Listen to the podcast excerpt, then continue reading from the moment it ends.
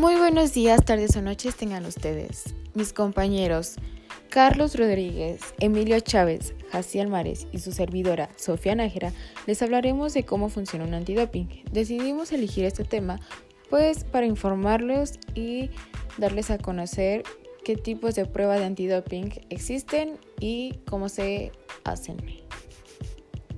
Sin más preámbulos, comencemos.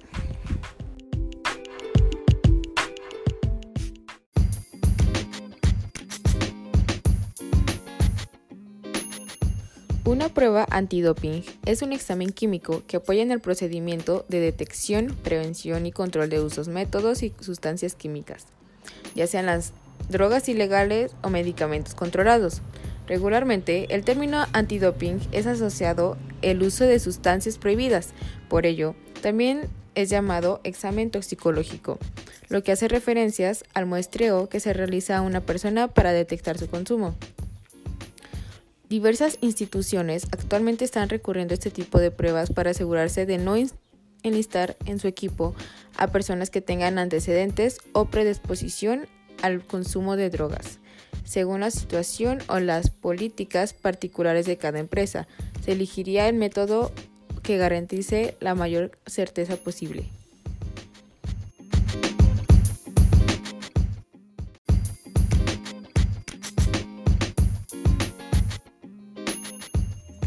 Prueba antidoping en cabello. Es un método de detención que ofrece una alta confiabilidad. Brinda información de la ingesta de sustancias hasta 90 días previos a la muestra. Se realiza cuando se busca diagnosticar con mucha anticipación esta práctica. Comúnmente es uno de los filtros que determina las compañías para vacantes de puestos de alta responsabilidad y seguridad.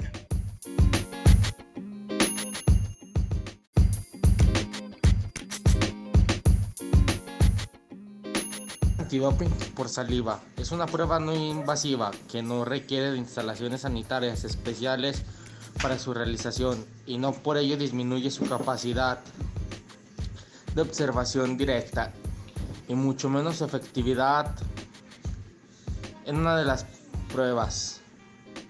Es una de las mejores opciones para las pruebas empresariales. Su certeza para detectar restos de hasta hace tres días después del, después del consumo de la droga.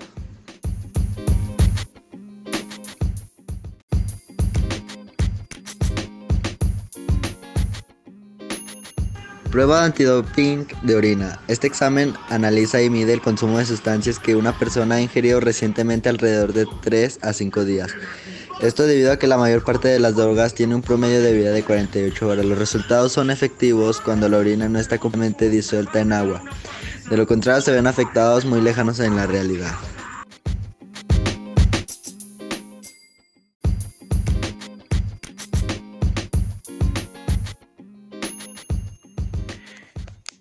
En conclusión, existen diferentes procedimientos que ayudan a efectuar si una persona consume o no sustancias tóxicas. Por medio de diferentes muestreos sirve de apoyo en la detección del consumo ya sea catalogado como uno de los análisis más efectivos gracias a los distintos tipos de muestras que recolectan algunos de los más comunes en el campo fueron los anteriores.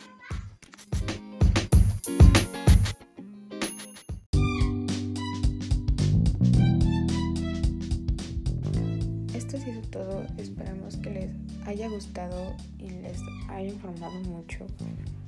Gracias por escucharnos. Les deseamos que tengan un excelente día. Hasta la próxima.